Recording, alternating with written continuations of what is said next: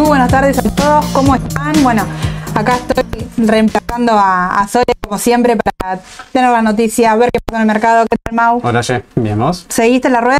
Sí, seguí la rueda. Números rojos por todos lados. Bordó, diría. Bueno, son cosas que pasan, es un contexto donde sabíamos que se podía desarrollar el mercado sin mucha volatilidad. Momentos eufóricos como los de hace dos semanas, donde volaba todo. Tal cual. A veces ahora toca un poco de corrección, es normal, sí. El mercado estaba está en, valores máximos, sí. Todos los papeles venían sobrecomprados. Los bonos similares condiciones, digamos. eh, pero bueno. Bueno, se justamente lo, lo detallaba Edu y Sole, quien tuvo la oportunidad de ver las mañanas del mercado, que hablaba de ahí de una L30 que no podía con los 23 dólares, Que justamente lo que viene demostrando hace varias ruedas, no es, a ver, si bien hoy, hoy lo confirmó y no pudo, y además hubo noticias negativas que siguió la rueda y el mercado en general en torno a que, no hay novedades, digamos así, positivas a las negociaciones con el FMI, sino que se aplazó todo para final del mes. Eh, esto hace que el mercado lo tome de manera negativa, por lo menos al corto plazo. Ahí leo diferentes comentarios, ¿no? Mucho llorando, el Merval en rojo. Bueno, cortamos un minuto y ahora volvemos. Thank you.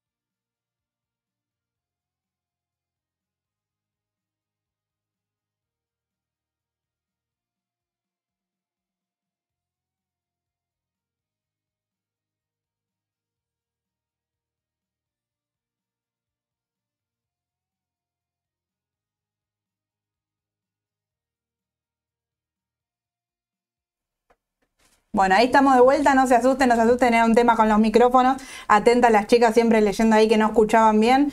Díganos cómo nos escuchan ahora, cómo están, cómo vivir en el mercado, coméntenme. Yo quiero seguir todo desde, desde la T, seguro, bueno, acá estamos con Mauro para verlo en detalle, vamos a ver bonos, vamos a ver acciones, eh, vayan poniendo ahí qué, qué acciones vamos a ver. Pero bueno, un, un breve resumen de lo que fue hoy, bajas en el mercado, lo dicen ustedes, lo vivimos nosotros también acá, una jornada puro ida y vuelta con los clientes por, por parte de los dos y siguiendo el minuto a minuto, el Merval en dólares bajando alrededor de un 5%, un poquito más, y en pesos un 4% también, eh, así que a seguirlo. Comentame, Mau, ¿querés que, ¿querés que arranquemos? ¿Por dónde querés arrancar? Dale, arranquemos. Arrancamos viendo más o menos un pantallazo general de todo el mercado, ¿sí?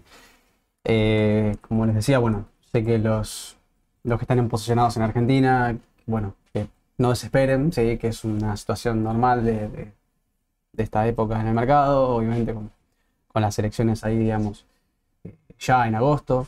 Bueno, eh, eh, se puede dar una baja como la que se dio hoy, noticias hay y va a haber. Sin duda, sin duda. Y tener en cuenta la, vol- la volatilidad, no sé qué pensás vos, Mau, Total, ¿no? Pero es un año electoral. De acá, julio, agosto, Sí. octubre, Sí. si hay balotaje, Claro, después noviembre, diciembre. Bueno, ver la volatilidad seguramente como Sí. protagonista, ¿no? Sí, sí, sí, por eso te digo, vayan acostumbrándose a estos movimientos. Eh, Argentina ya no tiene acostumbrado hace años a estos movimientos, pero bueno, eh, así como subió todo hace un par de semanas, bueno, Mira, Hoy- tremenda oportunidad de compra la de hoy, dice Sebastián. ¿Qué ser, opinás vos? sí, ¿Para hoy, para allá? Bueno, ahora seguramente la T nos va a decir, ¿no? ahora vamos a verlo Dale. que probablemente hoy, hoy no, pero eh, sí Pero seguramente puede ser un, un inicio de corrección. o- Y quien estaba fuera de tanta alza en el mercado local, bueno, una Sí. baja y ver hasta dónde llegó, podría ser, ¿eh? Sí, sí, sí, totalmente. Bueno, Dale. Bueno, a ver, vamos con el panel, digamos, las acciones del panel líder, ¿no? El Merval. Hoy, bueno, como ven, todo baja, ¿sí? Todo números rojos. Superville, sobre todo los bancos liderando las bajas, ¿sí? Macro, francés. eh, bueno, y, Banco Galicia, ¿no? Galicia baja un 6%, bueno, esto es lo que es, el, lo que es Merval, bien.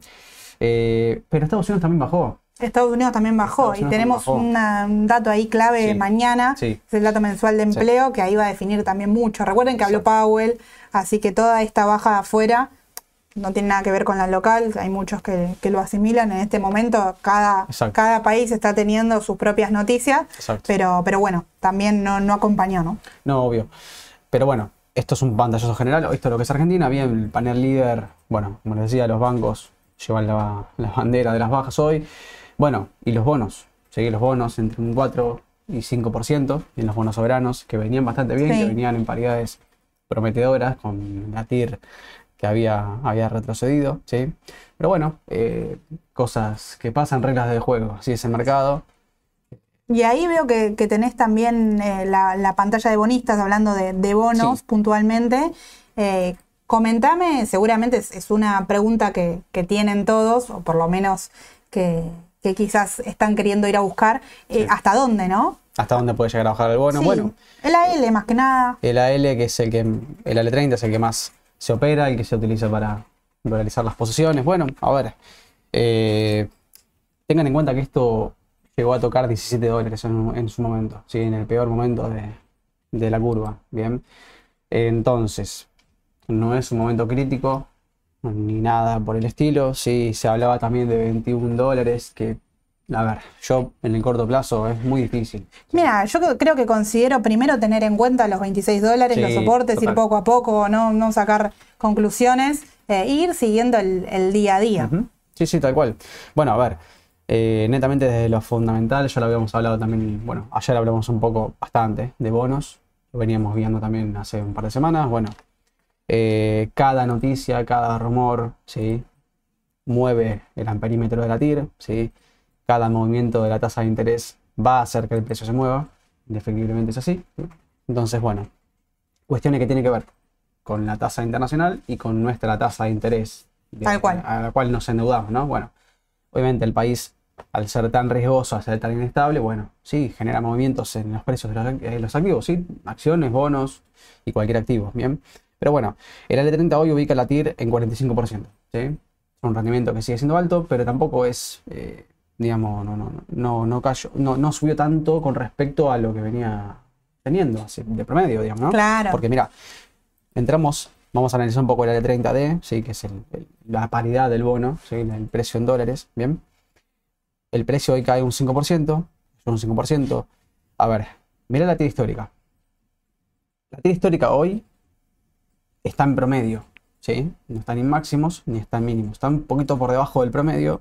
A ver, en cuanto a la TIR, digamos, obviamente aclarando, ¿no? Cada vez que hay problemas, cada vez que hay rumores malos, la TIR va a ir subiendo, ¿sí? Más riesgo del bono, menor precio. Bien. Hoy ubica en una, se ubica en un rendimiento de un 45%. A ver. Eh, quizás haya llegado a un piso de corto plazo. No lo sé. Eh, la verdad es que el precio. Podría ser y habría que, ir siguiéndolo. Eh, estos días, más que nada, a ver si tenemos básicamente novedades o no del fondo y porque los bonos reaccionan fuerte a estas noticias. básicamente por ahí. Exacto, este es un histórico, mira, del precio, de la paridad del bono, ¿sí? en dólares, de cuánto se puede comprar en el mercado. Bueno, desde agosto del 2022 llegó a tocar precios mínimos de 17, 18 dólares de paridad, o sea, 18% por cada 100. Bien, hoy nos acerca pero ni ahí, ¿sí? Ni ahí porque tenemos hoy una paridad todavía que está rondando el 30%, un poquito por debajo, 28, 29, eh, cuando sobrepasó y bueno, sí, el, tiro había caído mucho, el bono parecía que había despegado, pero bueno, quizás sea una corrección dentro de la misma tendencia. Podría ser. Ahí, mira, voy a aprovechar para consultar esta consulta, para, para contestar, perdón, esta consulta de Alberto, si está para entrarle a mediano plazo. Yo no me apuraría a tomar la decisión.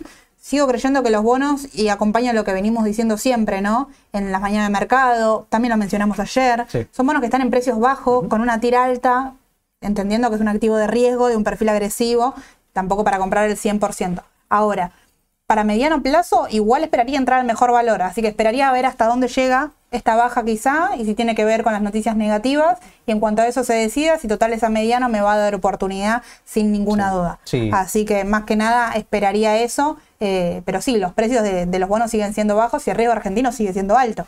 Claro, tengan en cuenta eso, que son activos netamente especulativos, ¿sí? Eh, yo entiendo lo de cobrar el cupón, de por ahí invertir y decir, bueno, me devuelve eh, en dólares, ¿sí? Porque claramente lo compro en pesos y me devuelve dólares, bueno, bárbaro. Pero tengan en cuenta que es un activo netamente especulativo, ¿sí? Depende 100% de lo que pase con Argentina a nivel internacional. ¿bien? Entonces, bueno, es deuda, ¿sí? Claro. Es, es un instrumento de deuda del gobierno nacional. Eh, tengan en cuenta el riesgo que conlleva eso. Entonces, bueno, eh, en el corto plazo, coincido con ella, yo esperaría a ver qué es lo que pasa, ¿sí? a ver cuánto más podría llegar a bajar. La paridad hoy se ubica en 28. No está mal comprarlo pensando en un mediano plazo. porque Claro. Claramente, lo vimos ayer, o sea, no está mal comprarlo a mediano plazo, pero si puedo esperar, digamos, para tratar de comprarlo con un mejor precio, bueno, especulo Sí, también un poquito sí. ahí, por más que sea para mediano plazo, digo, no, no tener un poco de, de timing también Claro. estaría, estaría bueno con, con se los puede bonos, especular ¿no? con eso. Tengan en cuenta que el valor técnico recién se va, se va a modificar en 2024, sí, Claro. un año. No van a tener pagos de amortizaciones de acá a un año, o sea que solamente son los cupones de interés, no mueven el amparímetro en cuanto al valor técnico. El valor técnico, recuerden que es el residual más los intereses corridos, ¿sí? lo que se genera en el periodo de, de estos seis meses, digamos, es una renta semestral. Entonces, bueno, acumula el, el interés y paga cada seis meses. Bueno, eh, como no tiene amortizaciones de acá a un año, Claro, tengan en cuenta que el valor técnico no se modifica, por ende la paridad simplemente depende de la TIR. Bien, entonces, bueno, perfecto. eh, bueno, básicamente ese es el, es el panorama bonos. general. sí.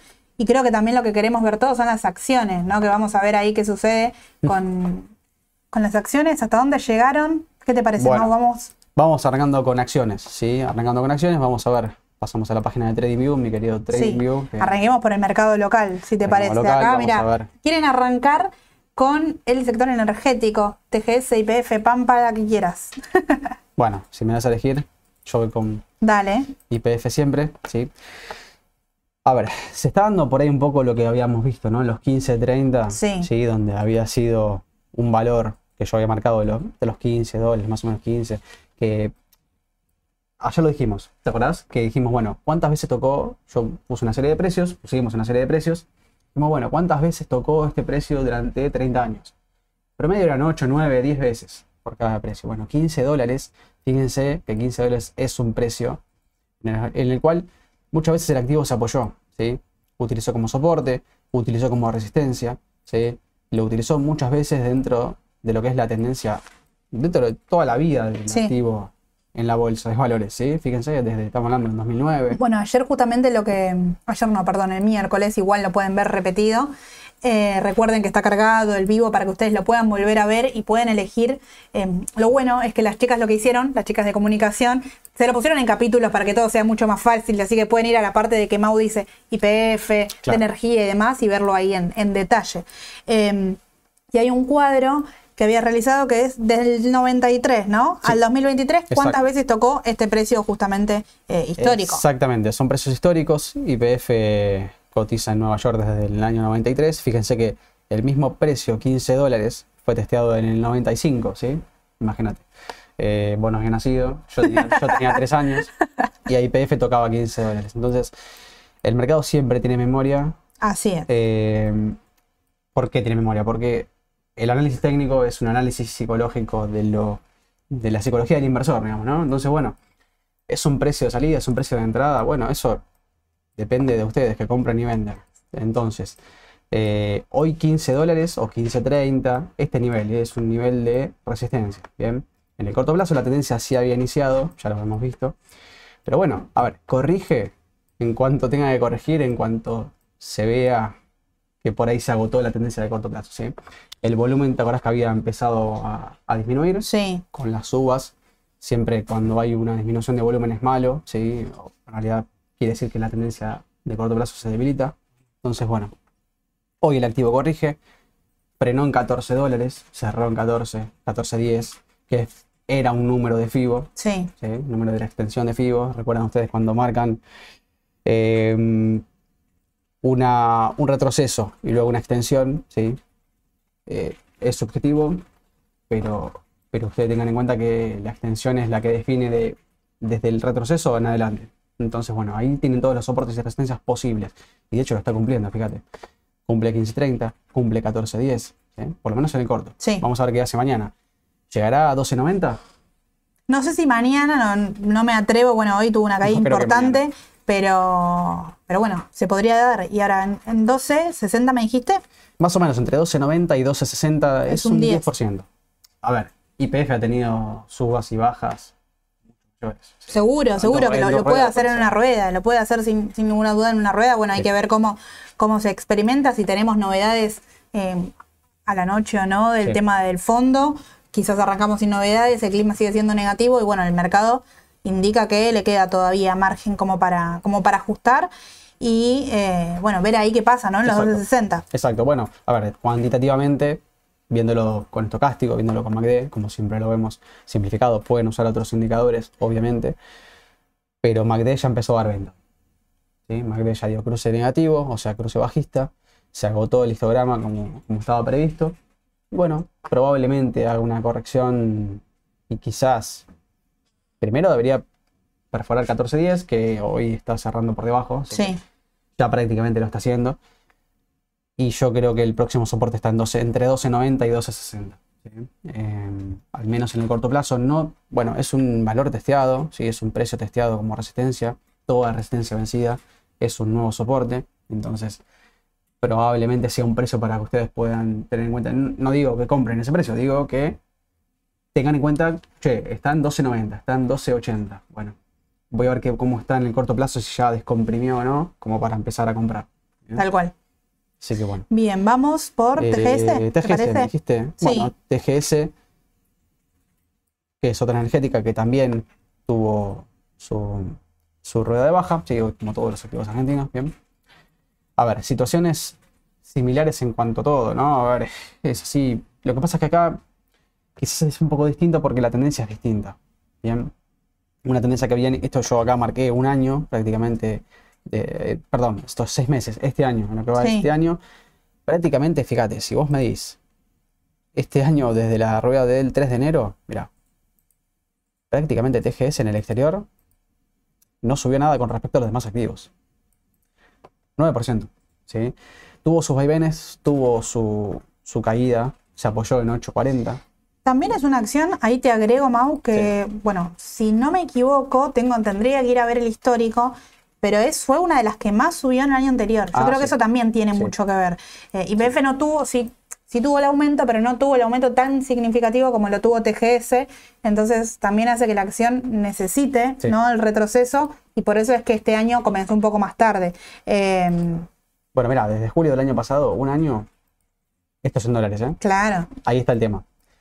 Este año, estos seis meses, no subió tanto porque en realidad retrocedió lo que Tal tenía cual. que retroceder. Entonces, uno dice, bueno, acá vamos a hacer quizás un análisis de FIBO en vivo y en directo. dale. Porque esto está bueno para verlo. ¿Por qué? El análisis de Fibonacci, como hoy decía Edu, que es complicado de explicar porque son números, una secuencia numérica. Ustedes tienen que aplicarlo de esta manera. Cuando hay, cuando perciben un impulso grande en el mercado y cuando ven un cambio de tendencia, o cuando hay un movimiento fuera de la tendencia que venía haciendo, que era una tendencia lateral, ¿sí? fue un 182% la suba interanual, ¿sí? es lo que acumula. Ahora, bueno, vamos a decir, corrigió, exacto. ¿Pero por qué corrigió? Bueno, porque TGS había hecho este movimiento, ¿sí? De mínimo a máximo en un tirón, ¿sí? Fíjate que la corrección. Bueno, a ver, cuando hacen un análisis de FIBO, ¿sí?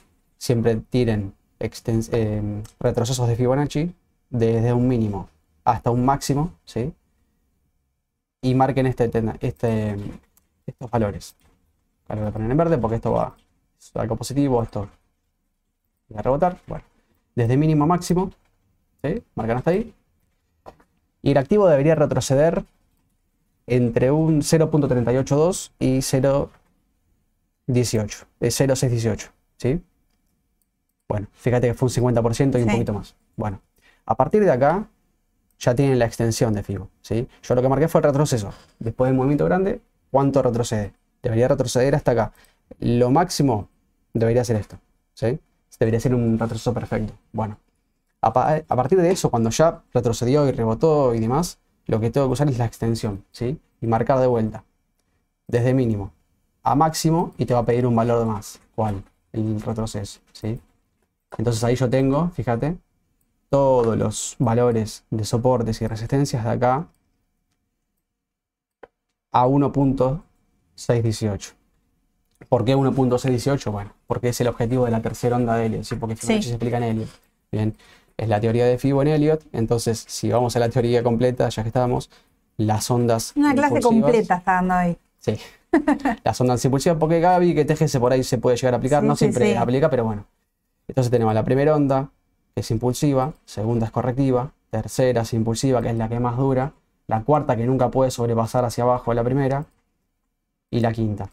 Y después, para completar el, el proceso, digamos, las ondas correctivas, ¿sí?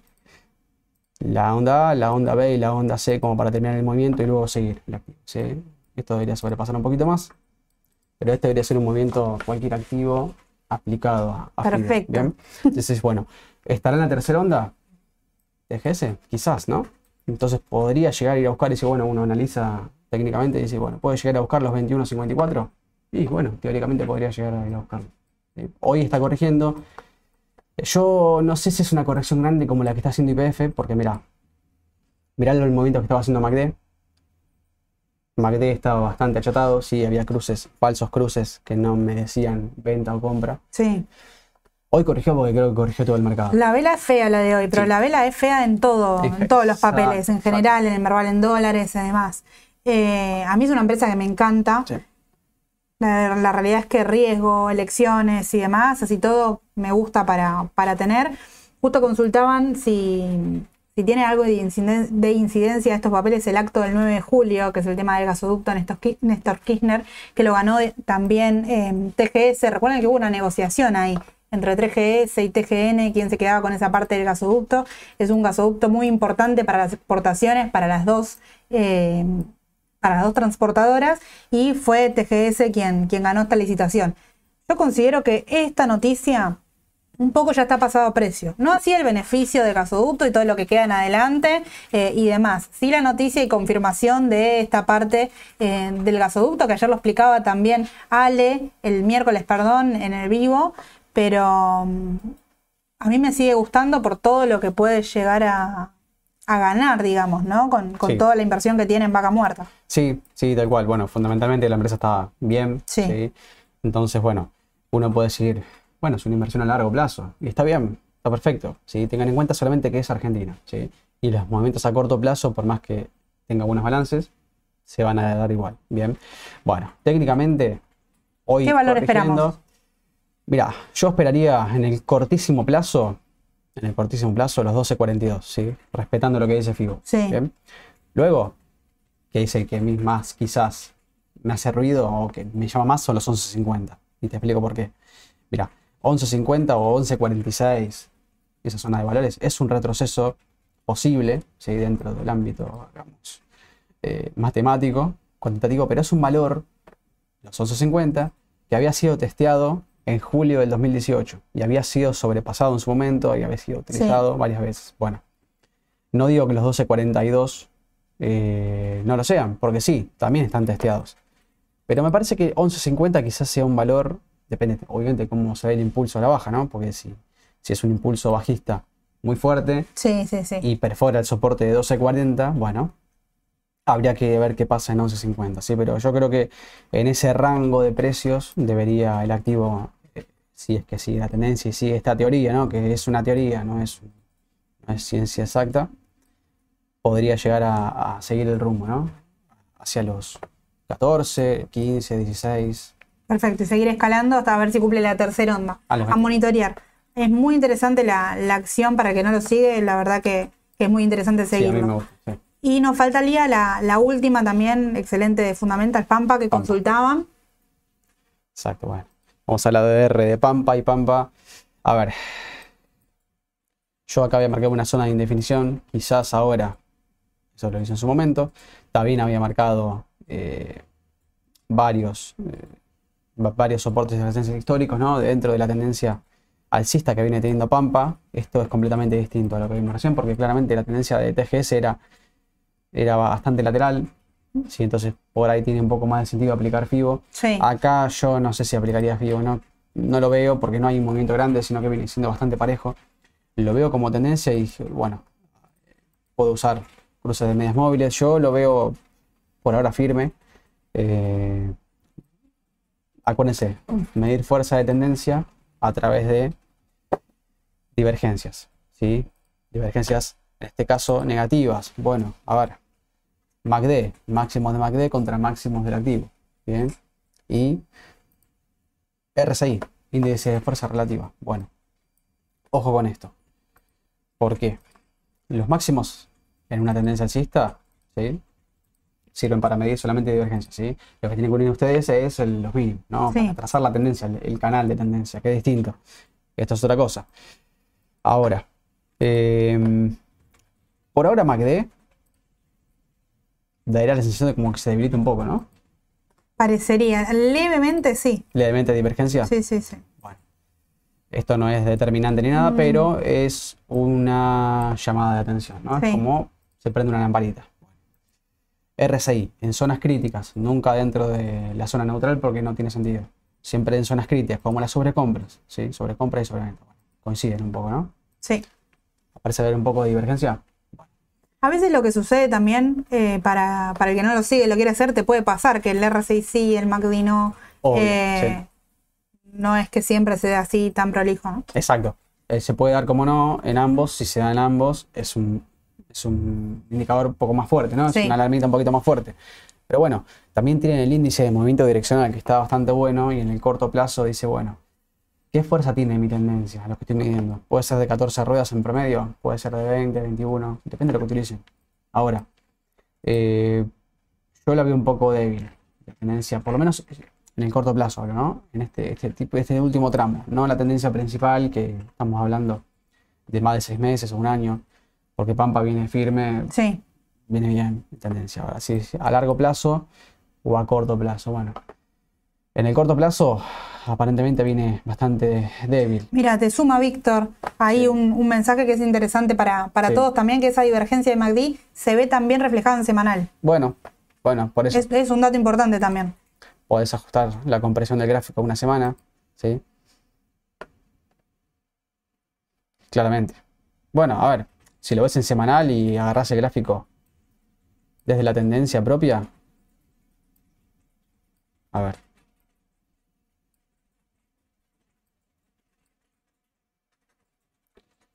Seguramente esté marcando.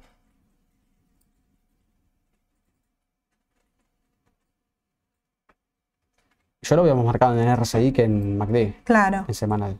Sí, sí, sí, sí. En MACD, ojo, MACD está agotado en, en semanal. Eh, eso yo lo entiendo, pero bueno. A ver, para mí, ¿Y al corto plazo hasta dónde la esperamos, Mau? mirá, a ver. 36.50 parece ser un precio como, como de soporte, ¿no? Los 30 y poquito más, te diría. 37, 38, quizás. A ver, se puede usar también la regresión lineal como para medir un canal. En el corto plazo, ¿no? Sí, fíjate que más o menos coincide de 36 y 37, quizás en una especie de soporte dinámico. Sí. Puede ser. Voy a chequear el, bueno, el estocástico para medir la, la fuerza que tiene en el corto plazo. También está sobrecomprado. Y probablemente 37 dólares sería. 37 dólares. Más o menos. Anoten. 37.30, 36.40. Sería un precio por ahí al que puede llegar a corregir. Perfecto. Te digo, es una empresa que, que si baja y da oportunidad de compra, voy, gusta, ¿eh? A mí me gusta. voy. Sí. sí, sí, sí, sí. Los veo callados en el chat. Me faltan, me faltan acciones. Tengo igual del exterior acá una que consultaron que a mí también me interesa, que es Meli. Después vemos si querés. Si querés pasamos a Meli y después volvemos a Argentina. Dale. Bueno, Mercado Libre es otro papel que digamos. A ver, yo hace años le tenía como bastante respeto, digamos, ¿no? Traicionero, le digo yo. Sí, sí. Hoy hablábamos justamente, ¿no? De, de si es Sí. un papel conservador, Sí, si es de- moderado, si de- es. Así es. Agresivo. sí. Así es, agresivo, sí. Llegamos Yo a la lo conclusión veo- de que es agresivo. Yo lo veo un tanto más Llegamos a la agresivo. sí, que otra cosa. Ale midió el beta también, así que ya, ya está. O sea, es un papel agresivo. Concordaban también ahí en los comentarios. eh, con muy buenos balances. Eso sí tiene.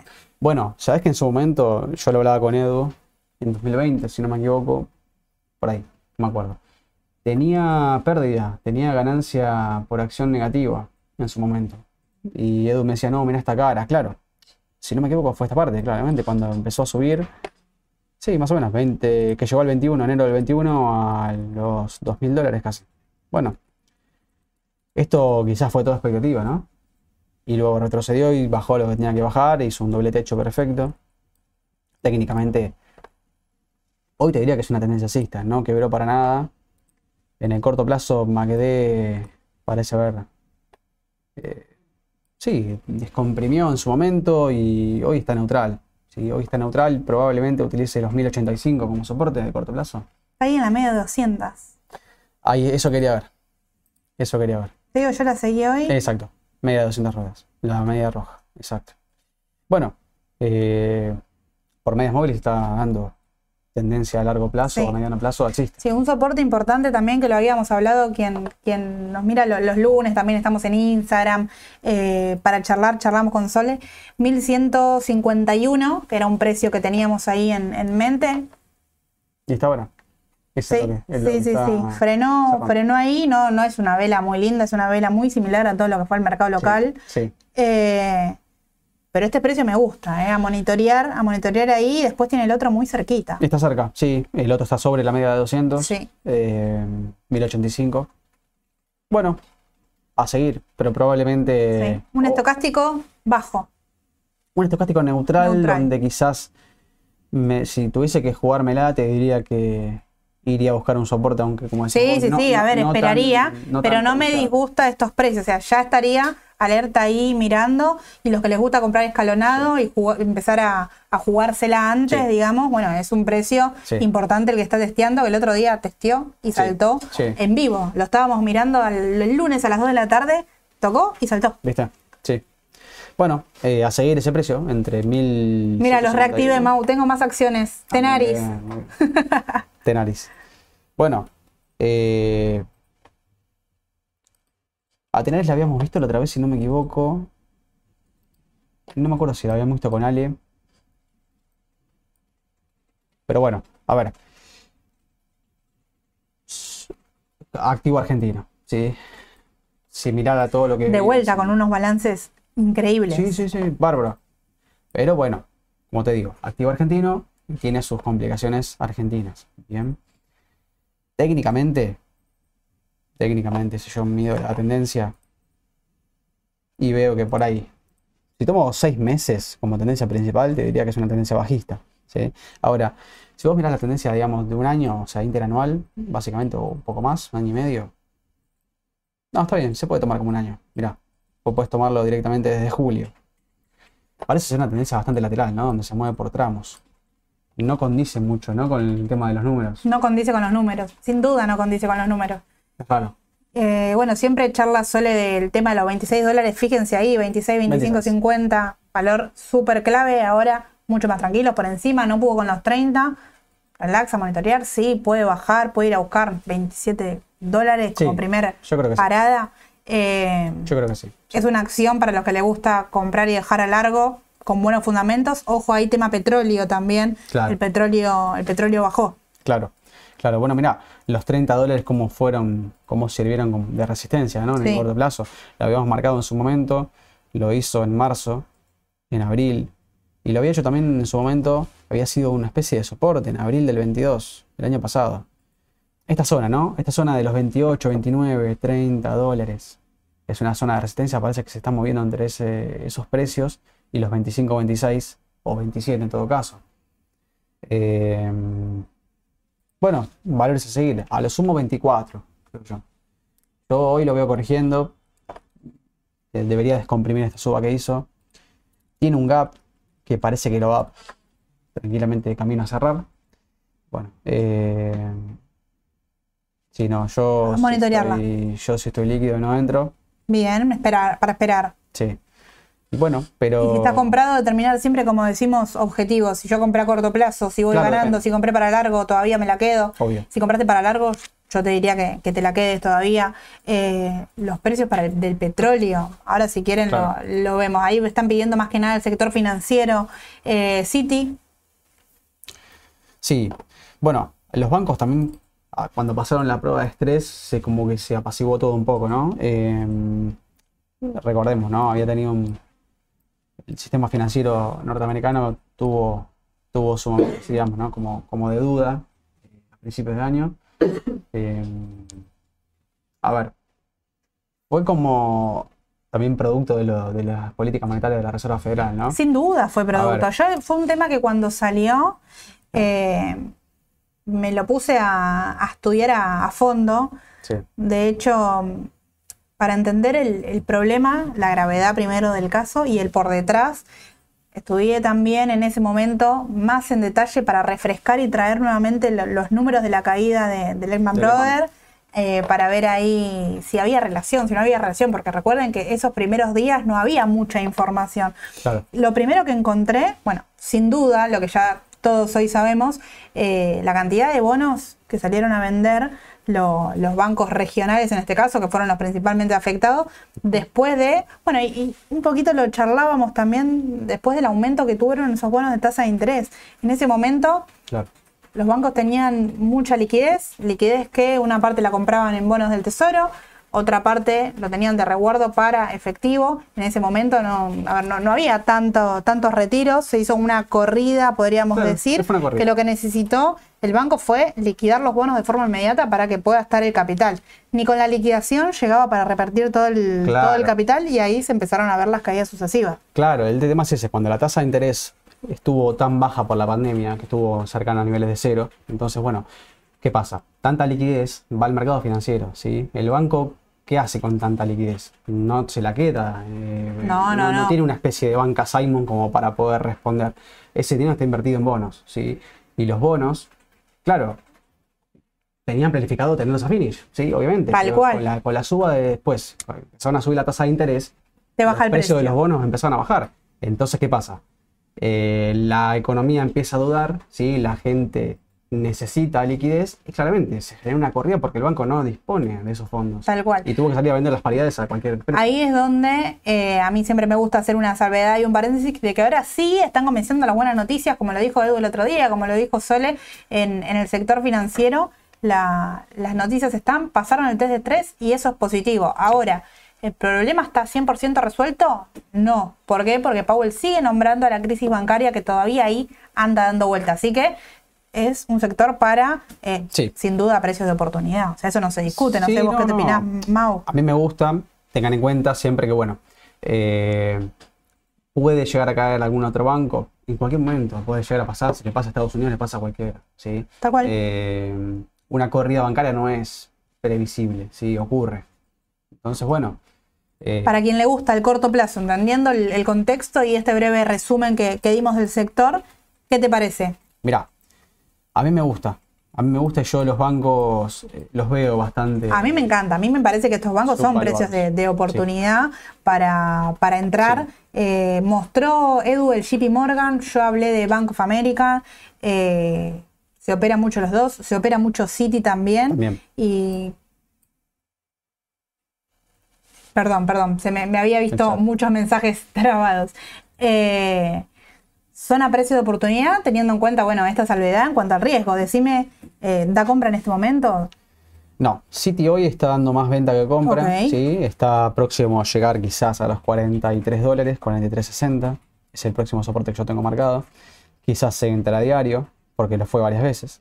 Fue 1, 2, 3, 4, 5 veces intradiario. Así que podríamos subirlo un poco y decir, bueno, 44 dólares puede ser eso un nivel. ¿sí? Entonces decir, bueno. Fíjense que estamos hablando de un dólar de, de diferencia. No, nada, nada. ¿eh? Por eso te digo, esto lo puede hacer. Y si lo vemos en porcentajes, esto simplemente es un menos de 3%, 2,70. Entonces, ¿lo puede hacer una rueda? Sí. Puede descomprimir a partir de mañana. Ya lo hizo hoy. Entonces, 44 dólares como valor a monitorear en el corto plazo. Eh, si yo mido la tendencia desde octubre del 22, estamos hablando, eh, de que podría llegar a ir a buscar más o menos ese precio, ¿no? Porque es, una, es un soporte dinámico. Entonces, si sigo la lógica, ahora vamos a decir, sí, pero esto tiene toda la pinta de un triángulo, ¿eh? o de una cuña bajista. Cuña ascendente, bajista. Bueno, eh, eso es muy subjetivo, viste que lo- los dibujos son subjetivos, pero bueno, si eh, por ahí es una formación que presta a la duda, ¿no? Así como genera un poquito de dudas. Porque mira, eh, es una formación que es un- una forma de embudo, ¿bien? Esto generalmente define para algún lado. ¿sí? En una tendencia bajista, cuando se produce una cuña ascendente, generalmente es una continuidad de la tendencia bajista. Pero bueno, en este caso no sé, esto es netamente chartista y habrá que ver. Yo esperaría que pasa en 44 dólares y daría un poquito más de margen a 43. Seguir monitoreando. Sí, de última tienen 40 con 50, que tampoco es tanto, porque decís, bueno, Te hago un paréntesis, Mau, no, no te quiero molestar, no, No, quiero dejar pasar ahí el, el comentario de, de Horacio, que le agradezco, que nos mira a la mañana y que nos mira a la tarde también. Eh, no pasa por estar súper negativo, súper positivo. Eh, la, la realidad es que las noticias locales no eran buenas. eh. A ver, que no esté el capital y que se postergue un vencimiento con el FMI no es positivo y lo vimos en el mercado. Y esta baja podría seguir. sí, Eh, sí, sí, sí, fue Sole y coincido todo el equipo. Pensamos en, en sintonía, por eso a veces cambiamos, por eso estoy yo, por eso está Sole, o sea, somos un equipo de trabajo. Eh, ¿Las bajas podrían seguir? Sí, sin duda, las bajas podrían seguir, las noticias negativas podrían seguir, sí. Y por eso insistimos que la volatilidad es sin duda el protagonista. Así que estar atento ahí en cuanto a bonos, en cuanto a acciones argentinas, energéticas. Eh, Es que si baja, sabíamos tenés un perfil agresivo y baja, por decirte, no sé, vimos IPF, Sí. 10% estábamos hablando, sí, puede ser. 10% más, y querés arriesgar y da compra, bueno, eso es lo que Mau está, está mostrando. No es que nos estamos contradiciendo. Quería, quería terminar de aclarar esto porque todos vamos siempre para, para el mismo lado, bueno, dentro del equipo de trabajo, ¿no? No, no, obviamente no. A ver, esto sabíamos que iba a ser así, sí, como, como les dijimos la otra vez, no es ni todo color de rosa, ni salimos del fondo de la, de la piscina, digamos, ¿no? Tal cual. Y ahora Más con una noticia tan importante y latente como es la del fondo y que se va a llevar mucha Obvio. atención. Así que sí, atentos ahí. Obvio. Y Aparte en el contexto electoral, donde vos sabés que Tal cual. cierre de listas, que, que- que en su momento fue, ahora por ahí, bueno, las pasos se definen qué candidatos, porque después de las pasos quedan candidatos. La tasa de interés que tiene Argentina hoy a nivel internacional, la tasa que igual se puede endeudar. Tal cual, todas las noticias a seguir y, y a seguirlo día a día sin duda. Perdón, Mau, que, que te No, corté, no quería dejar ahí porque no es que no, no buscamos tampoco contradecirnos y siempre van a salir la, la misma línea, ya sea la mañana, la tarde. Nosotros no vamos a dar una opinión eh, por otra si es que no estamos, no hay un consenso por detrás, sin no, ninguna no, que duda. ayer justamente lo decíamos también en el Lo charlamos, lo charlamos En el, el vivo vier- lo el dijimos, miércoles. Lo charlamos el miércoles también, sí, sí, Por sí. estábamos de acuerdo. Vuelvo, eh, seguimos con City. Tengo, si no, una también al corto plazo para, para mirar. Pfizer. Decime vos. Ahí la vemos. Dale. Eh, no, cerrando con City. En realidad, con el sector financiero. Eh, desde lo fundamental, yo coincido con vos. Ok, bárbaro. Riesgoso, sí, todavía no terminó porque Estados Unidos no terminó con sus problemas económicos, sí, sobre todo monetarios, en cuanto al ajuste de la política de corto plazo, sí, de la tasa de descuento. Y bueno, de- en el corto plazo, City particularmente, yo la veo bajando un poco más. Vamos a poner otro JP Morgan como para cerrar un poco el, el sector financiero. Y creo que coincide un poco, ¿no? Eh, sin embargo, hoy la vela de JP Morgan, mira. No soy experto en velas japonesas, nunca me gustaron, digamos, nunca fui experto, Edu sabe mucho más.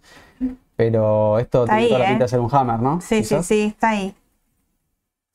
Eh, entonces, bueno. A seguir, a se seguir verá. de cerca el sector financiero. Sí, yo no sé si esto seguirá corrigiendo o no. Eh, acá me genera más dudas, porque MACD está mucho más achatado, la curva MACD, el histograma no me dice nada, esto está sobrecomprado y ya descomprimió. Y esto parece ser una especie de soporte. Mirá, 140 dólares. Mm. Utilicemos Sí. 140 quizás. Es Sí, un sí. valor como para 142. Bueno, está ahí, ¿eh? Está en, parece un precio de soporte. Me llama la atención, no sé si a ustedes también, fíjense como cuando vas achicando el gráfico empiezan a aparecer lo- los máximos y el margen que le queda. ¿Viste? Sin duda no es lo mismo el margen que le queda al sector financiero local, ¿no? Pero le queda todavía a, a Estados Unidos en cuanto al sector. Obvio, sí, sí, sí, tal cual. Eh, así que bueno, eh, nada, vayan con calma y yo, el sector financiero es un sector que me gusta, que empezó, como te digo, mira, desde el año pasado cayó todo el mercado, pero la realidad es que va, eh, estaba siendo bastante castigado, ¿no? En su momento fue Sí. castigado, lógicamente. Y con razón, ¿eh? Y con razón. Pero, pero bueno, todo castigo se puede aprovechar. Yo aproveché el otro día también para charlar del sector inmobiliario para el que no lo sigue, que va en sintonía. No, no es para mostrarlo en la T porque es una tendencia súper lateral, todavía no, no está interesante desde ese lado. Pero el XLRE, si lo quieren ir a ver, también no recuperó de la caída de de cómo fue afectado quizá la cantidad de aumentos de tasa de interés, ¿no? Cómo esto le impactó de forma negativa al sector inmobiliario. Todavía no ha pasado a precio ningún tipo de recuperación, así que también es a estar atentos a, a ese atraso. Claro. Y cerramos con la última, Mau, eh, Pfizer, que lo Sí, pidieron varias Pfizer. veces. Vamos con Pfizer. Eh, bueno, Pfizer había sido un boom, ¿te acordás? En 2020, ¿no? 21, 20. También es un activo muy volátil, tengan en cuenta. Eh, tiene estos picos. Lo que pasa es que, mira, llegas a agarrar un pico de estos. y la verdad es que estás hablando de un 30%, más o menos. En- Martín, Martín lo decía, mira, está lindo para largo, estaría para entrar, a ver qué opinas vos. Bueno. eh, yo esperaría un poquito. Esperarías un poquito. Bien, Esperé precio. un poquito. Mirá, 35 quizás sea un primer soporte. Pero igual de todas maneras voy a asegurarme. Porque. Porque, porque, perdón, ¿eh? Esto es en vivo y en directo. Eh, y voy a poner quizás un promedio de las últimas 100, 200, quizás 300 ruedas de mercado. Va a ser muy desprolijo obviamente, pero es un canal como para que tengan en cuenta la tendencia bajista. Sí. Eh, y yo me imagino que quizás, por como viene esto, quizás descomprime un poquito más. 32 dólares, Ok. 32 niveles más o menos de 31, 32 dólares. Probablemente, ¿Cuánto es Mau de baja? ya te digo. Mira, desde que cerró de hoy, o sea, del cierre de, de hoy, casi un 10. Pero ojo, pero tengan en cuenta acá, ¿eh? Yo sí, monitorear, no lo monitorear veo. los 35. Igual te digo, 1%, 1%, 1,5%. Sí, ya sé, tengo que tomar la decisión hoy, sin duda, espero ese valor. Pero como, pero como está esto acá, y por, por- Para vos sigue. Para mí sigue. Ok. Para mí sigue y iría a buscar en este, por acá, en este rango de valores, entre 35 y 32. Quizás frene en 33, 34, donde. 34 no, 32. Sí, lo veo más cerca de 32 que corazonada. Perfecto. Y a veces es importante también, ¿no? El timing del mercado, de, de mirar todo el, todo el sí, tiempo. yo creo que va a descomprimir un poquito más. Magde tiene toda la pinta de seguir para abajo. Perfecto. Eh, cerramos, Mau, con una consulta mm, Sí, de Graciela, pero viene por el lado de restricciones. Si vendo AL30 con AL30D, en este caso, o sea, vendió en dólares, ¿puede retirar en el banco o tiene que esperar 15 días? No. Si vos, el tema de los 15 días no va con los retiros, ¿sí? es únicamente netamente operativo. Eh, Y no es únicamente con el 30, es, es otra cuestión. Los retiros vos lo podés hacer por dólares sin problema. Lo único, si ahí te hago un paréntesis, hay un retiro eh, en dólares por mes. Así que si vos, 6, por ejemplo, vos el primero ya realizaste algún retiro de julio, quizás el 6 te traben eh, el retiro. ¿sí? Así que eso, para tenerlo en cuenta, si no, deberían salir los dólares sin problema a tu banco si la cuenta no está bloqueada y ningún tipo de, de inconvenientes. claro. Sí, sí, sí, no, eso no tiene que ver con el tema de las operaciones de mercado, es otra cosa. Bien, perfecto, perfecto. Bueno, mañana como siempre van a estar recibiendo la- las noticias. Sí, recuerden que les comenta solo, les comento yo. Regístrense en las alertas que vamos a estar ahí eh, mandando siempre con Mau el parte del análisis técnico, está el econo fundamental, esta noche con los balances. Somos un equipo grande, así que regístrense que es muy interesante el canal eh, por ahí también. Y bueno, la semana que viene, las mañanas del mercado con Edu y con Sole para, para un montón de noticias y analizar bien qué pasó y si tenemos o no novedades en torno al fondo, ¿no? Sí, así es. Así que bueno, les agradezco y cualquier consulta, como siempre, es bien recibida. Que tengan buenas tardes.